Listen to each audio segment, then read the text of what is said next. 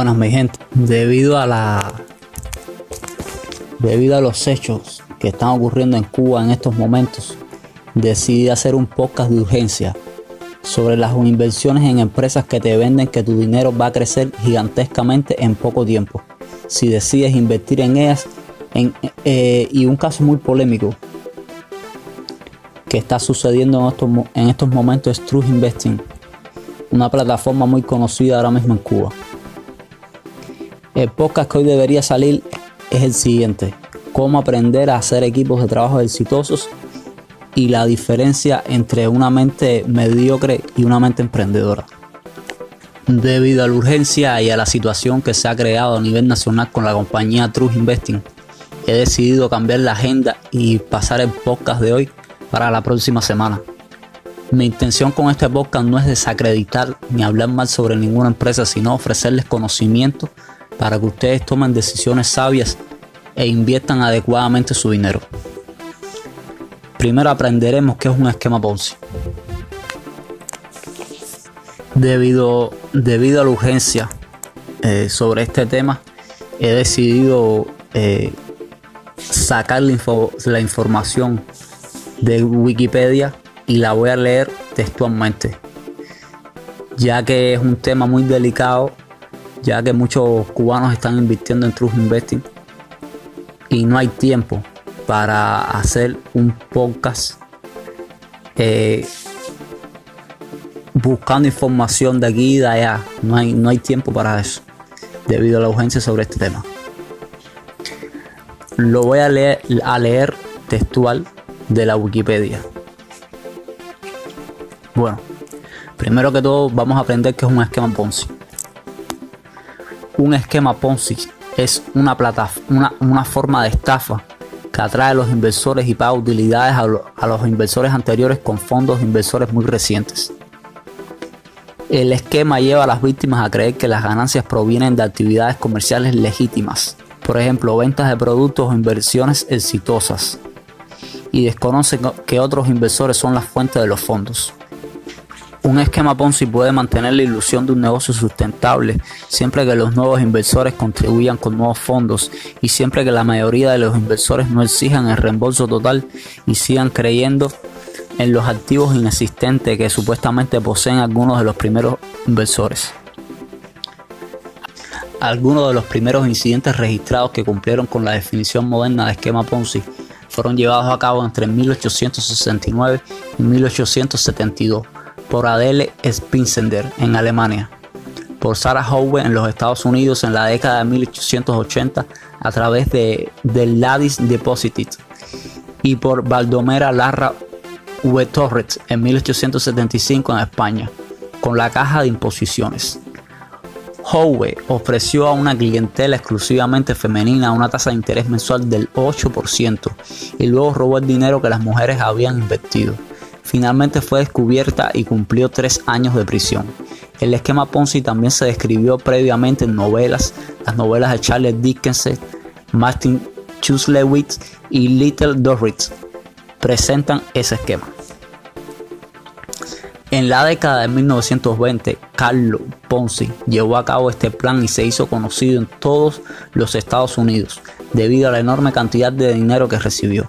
Su esquema original se basaba en el arbitraje legítimo de cupones de respuestas internacionales para sellos postales, pero pronto comenzó a desviar el dinero de nuevos inversores para realizar pagos a inversores anteriores y asimismo a diferencia de esquemas, de, a diferencia de esquemas similares anteriores, el de Ponzi obtuvo una considerable cobertura de prensa tanto dentro de los Estados Unidos como internacionalmente, tanto mientras se perpetraba como después de su colapso.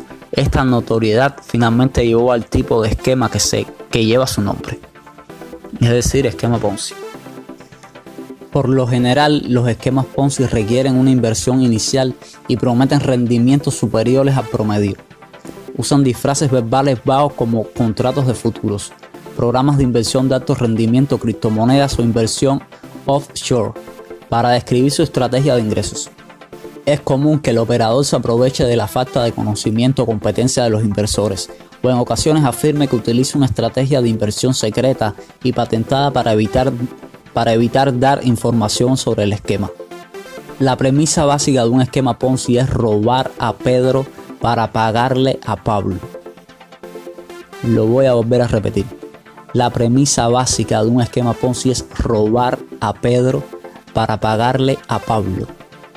Inicialmente el operador paga altos rendimientos para atraer inversores y atraer a los inversores actuales a invertir más dinero. Cuando otros inversores comienzan a participar, comienza un efecto de cascada.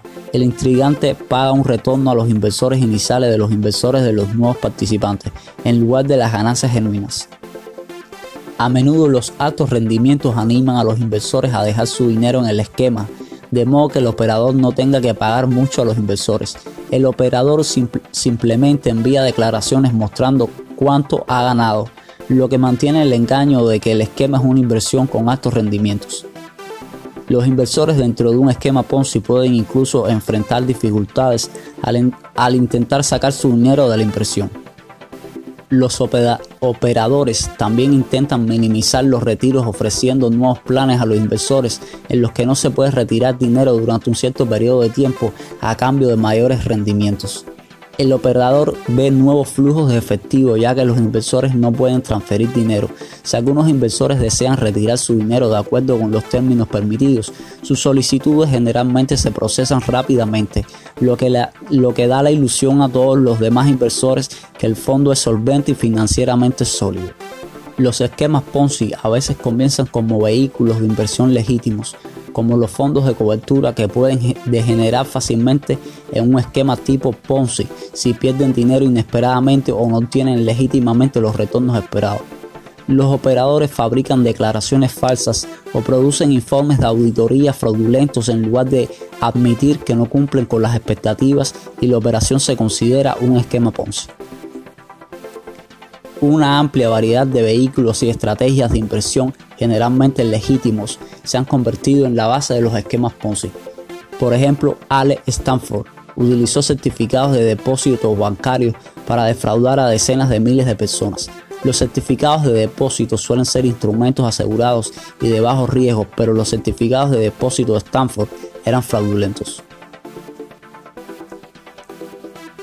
Historia aunque varios sistemas similares ya existieron anteriormente, el nombre de este plan procede del estafador italiano Carlo Ponzi y de la estafa que realizó en los años 1920, que alcanzó mayor repercusión que otras estafas parecidas del pasado.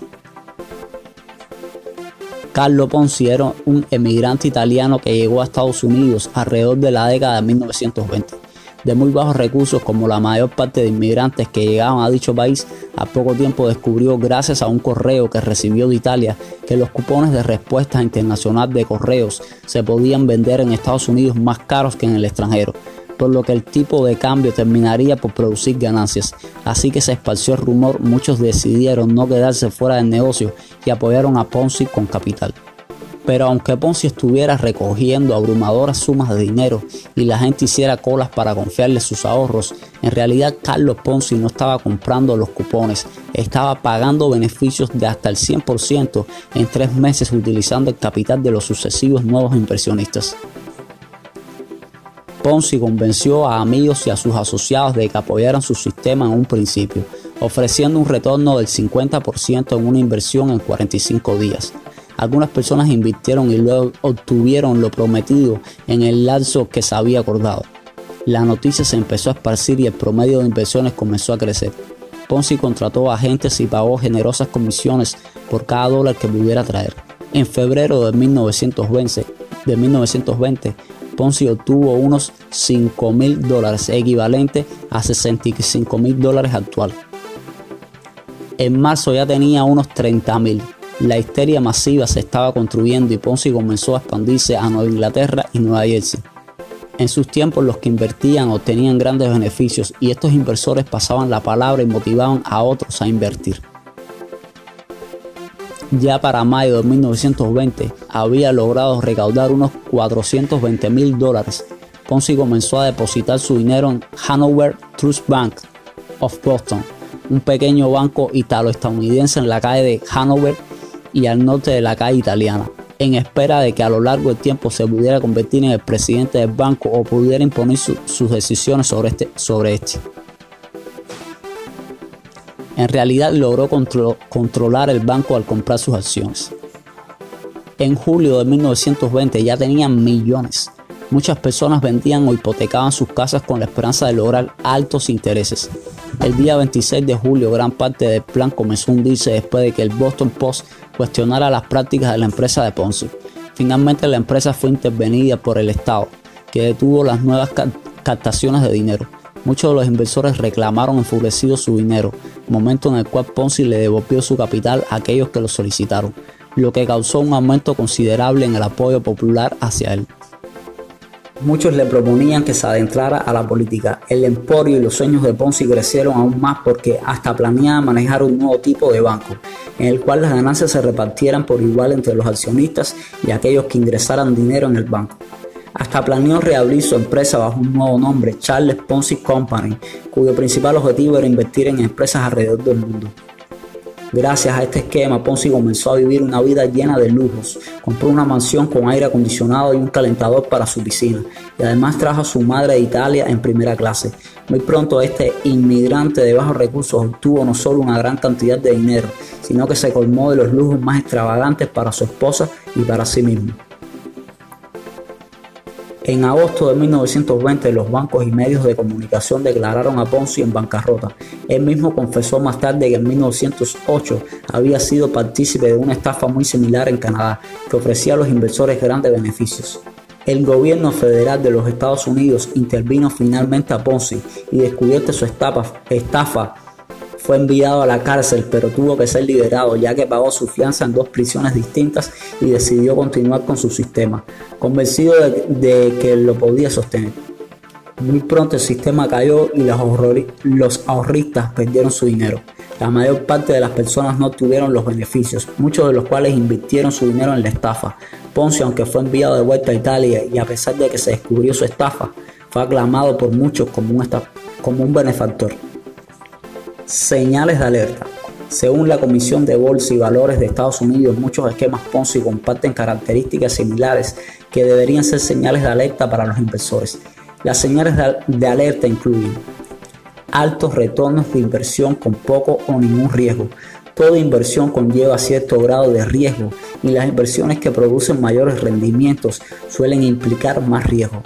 Cualquier oportunidad de inversión garantizada a menudo se considera sospechosa rendimientos demasiado consistentes. Los valores de inversión tienden a subir y bajar con el tiempo, especialmente aquellos que ofrecen retornos potencialmente altos. Una inversión que continúa generando rendimientos positivos regulares, independientemente de las condiciones generales del mercado, se considera sospechosa. Inversiones no registradas. Los esquemas Ponzi generalmente involucran inversiones que no han sido registradas con la Comisión de Valores o con los reguladores estatales. El registro es importante porque promociona a los inversores acceso a información clave sobre la gestión, los productos, los servicios y las finanzas de la empresa. Vendedores sin licencia. Las, las, leyes de valores federales y estatales requieren que los profesionales de la inversión y sus empresas tengan licencia o estén registrados. La mayoría de los esquemas Ponzi involucran a personas sin licencia o empresas no registradas. Las pocas excepciones generalmente son los vehículos de inversión antes mencionados que comenzaron con operaciones legítimas, pero no tuvieron los rendimientos esperados. Estrategias secretas o complejas, inversiones que no se entienden o no dan información completa problemas con el papeleo, se dan excusas con, respecto a por qué los clientes no pueden revisar la información por escrito sobre una inversión. Además, los errores e inconsistencias en el estado de cuenta son frecuentes frecuencias señales de que los fondos no se están invirtiendo según lo prometido. Dificultad para recibir pagos. Los clientes no pueden recibir un pago o tienen dificultades para cobrar sus inversiones. Los promotores del esquema Ponzi animan habitualmente a los, a los participantes a reinvertir las inversiones y a veces prometen rendimientos aún mayores sobre la cantidad reinvertida.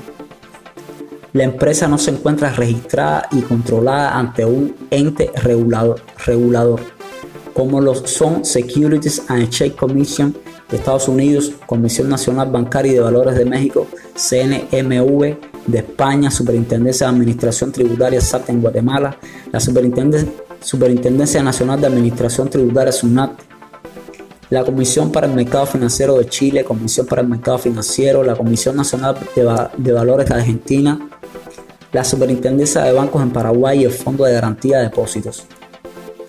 Falta de auditoría de confianza. Las operaciones o bien no son auditadas o lo son por una oficina que no está correctamente certificada o calificada para realizar este tipo de tareas. ¿Qué es y qué no es un esquema Ponzi? Un esquema piramidal es una forma de fraude similar en cierta forma a una trama Ponzi, basada como muestra en la desconfianza en la realidad financiera, incluyendo una tasa de retorno extremadamente alta. Sin embargo, varias características distinguen las tramas piramidales de las tramas Ponzi. En un esquema Ponzi, el maquinador actúa como un punto central para las víctimas, interactuando con todas ellas directamente en una trama piramidal, quienes quienes reclutan participantes adicionales se benefician directamente. Hecho, el no reclutar típicamente significa el no retorno de la inversión. Un esquema Ponzi declara basarse en algún método confidencial de inversión, conexiones con grupos que poseen información privilegiada, etc. Y usualmente atrae a inversionistas adinerados. La trama piramidal declara explícitamente que el nuevo dinero será la fuente de pago para las inversiones iniciales. El esquema de pirámide está destinado a colapsar rápidamente, simplemente por causa de la demanda de incrementos exponenciales en el número de participantes para sostenerlo. En contraste, las tramas Ponzi pueden sobrevivir logrando que la mayoría de los participantes reinviertan su dinero con un número relativamente bajo de nuevos participantes. Una burbuja se basa en la credulidad y el deseo de grandes beneficios, pero no es lo mismo que una trama Ponzi. Una burbuja involucra precios siempre crecientes e insostenibles en un mercado abierto. Pueden ser acciones, precios de vivienda, el precio de los buques de un tulipán o cualquier otra cosa. En la medida en que los compradores estén dispuestos a pagar los precios siempre en alza, los vendedores pueden salir beneficiados y no, se necesita un maquinador tras una burbuja. De hecho, una burbuja puede surgir sin fraude alguno. Por ejemplo, los precios de vivienda en el mercado local pueden subir repentinamente pero caer del mismo modo por la excesiva construcción. Usualmente se dice que las burbujas se basan en la teoría del gran tonto, robar a Pedro para pagar a Pablo. Cuando las deudas han vencido y no hay dinero con qué pagarlas, ya sea por causa de la mala suerte o robo deliberado, los deudores usualmente hacen sus pagos pidiendo prestado o robando de otros fondos. Esto no se considera un esquema Ponzi, por el hecho básico de que no hay indicios de que al prestamista le fueran prometidas altas tasas de retorno bajo la afirmación de inversiones financieras. Tampoco hay indicios de que quien solicita préstamo incremente la cantidad de préstamo para cubrir pagos a los inversionistas iniciales. Ejemplos notables del esquema Ponzi. El esquema epónimo fue orquestado por Carlos Ponzi, que en 1920 pasó del anonimato a ser un notable millonario de Boston en seis meses, valiéndose de esta trama. Se suponía que los ingresos provenían de un intercambio de cupones de respuesta internacional. Él prometía el 50% de interés retorno en inversiones de 45 días o duplica tu dinero en 90 días. Alrededor de 40.000 personas invirtieron cerca de 15 millones de dólares en total. Al final solo un tercio de ese dinero le fue represado. Además de la trama Ponzi, ha habido otras tramas históricas similares. Bueno, mi gente, después de, haberles leído todo este contenido que aparece en Wikipedia, eh, quiero decirles que saquen sus propias conclusiones e inviertan su dinero con sabiduría. Ahora les quiero eh, dar unos consejos para que puedan obtener criptomonedas y tradear lo mismo, lo mismo que hacen los traders de la compañía True Investing. Ustedes también lo pueden hacer. Paso número uno. Se hacen una cuenta en una billetera virtual Coinomi. Que esa aplicación la pueden descargar de eh, la tienda de aplicaciones de Google o del Apple Store. Paso número 2. Compran criptomonedas moneda nacional a través de Cuba Exchange. Ustedes con moneda nacional pueden comprar criptomonedas a través de la plataforma Cuba Exchange.